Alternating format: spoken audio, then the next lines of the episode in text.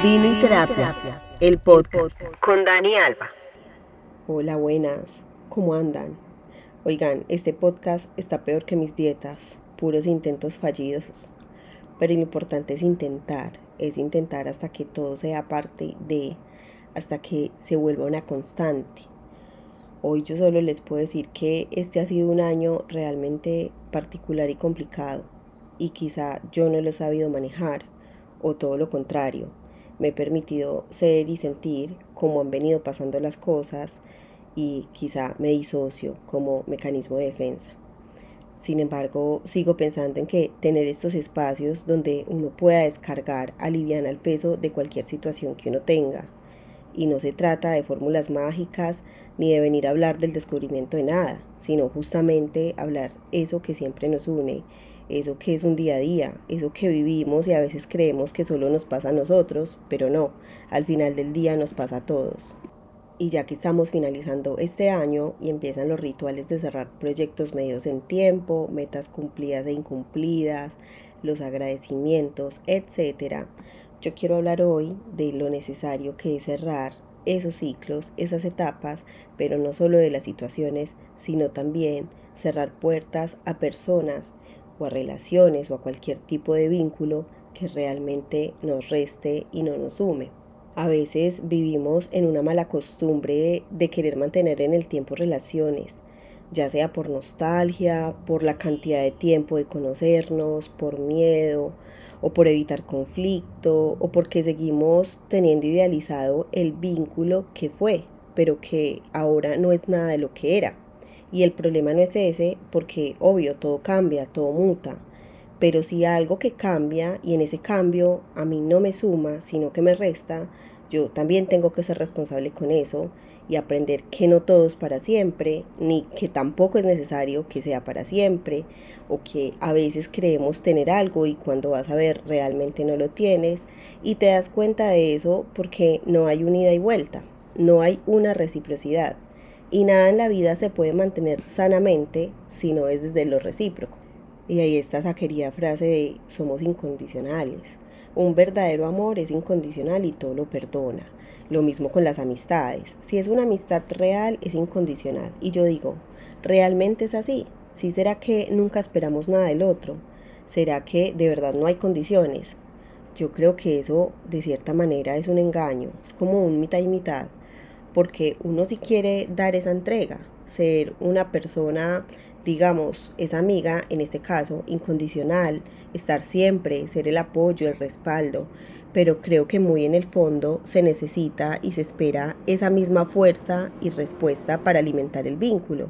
Vieron que uno tiende a decir en situaciones cuando algo pasa, ay, es que tal cosa me dolió porque yo no hubiera hecho eso. Si hubiera sido yo, hubiera hecho tal cosa. Y así, es decir, que dentro de todo uno sí espera un tipo de respuesta y ahí digamos que eso no está tan bien porque eso solo cumple como función pensar que como nosotros hacemos las cosas siempre está bien y no siempre es así y también tener una expectativa gigante y que si no se cumple terminamos desilusionados tremendamente. Además de que entre líneas también nos deja ver que en todo caso no estoy aceptando del todo al otro como es y que quizá quiero que el otro me dé algo que yo quiero, pero que él no me puede dar. Igual, yo sinceramente hoy no estoy hablando de esto, porque por supuesto cada uno tendrá sus modos, sus respuestas, sus lenguajes para dar amor, para ser amigo, novio, hermano o lo que sea.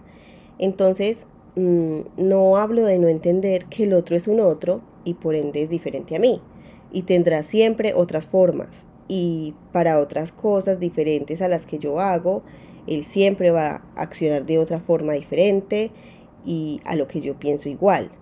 Yo hablo es de esas relaciones que vienen y se llevan todo de nosotros. Tiempo, energía, amor, respuesta, apoyo y una vez que lo obtienen se van y nosotros volvemos a estar no presentes. Ahí sí como el dicho, indio comido, indio oído, y a mí me parece que no hay cosa que duela y dañe más que eso, porque en un punto es como decir, ok, ¿qué soy yo para esa persona? Algo que solo le sirve y después lo desecha, ok, Y no se trata de la cantidad de tiempo, sino de la calidad. Es que, mejor dicho, eso se ve y se notan muchas cosas.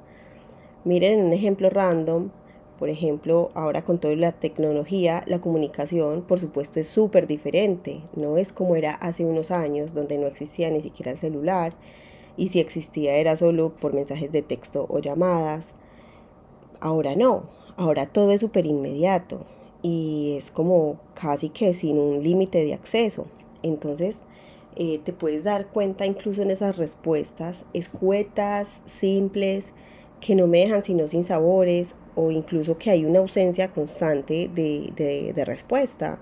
Hay una no respuesta eh, que también es una respuesta y así infinidades de cosas. Y con esto yo no me estoy refiriendo a, vieron por ejemplo cuando uno dice, eh, o sea, yo te escribo y contéstame ya. No, no, no, no, no hablo de eso. Es la ausencia total de de entender lo que te estoy diciendo, de darle importancia a lo que para mí es importante, de no haber una respuesta, de siempre eh, hay una excusa, de, o sea, es una falta mm, de presencia total. Eh, no así cuando hay una necesidad, cuando hay un conflicto, cuando hay un ayúdame y uno está ahí eh, como soldado para la guerra. No chicos, yo hoy puedo decir que definitivamente los límites y las condiciones son necesarias. Yo también tengo derecho a decirle al otro hasta dónde le permito llegar. Y no se trata de mucho amor o poco amor, porque yo te puedo querer demasiado. Pero si definitivamente hay algo que tú haces o no haces y no tenemos cómo negociarlo y ya lo intentamos y sigo estando vacía, bueno, yo tengo derecho a decir yo te quiero, pero no quiero esto no me gusta sentirme así.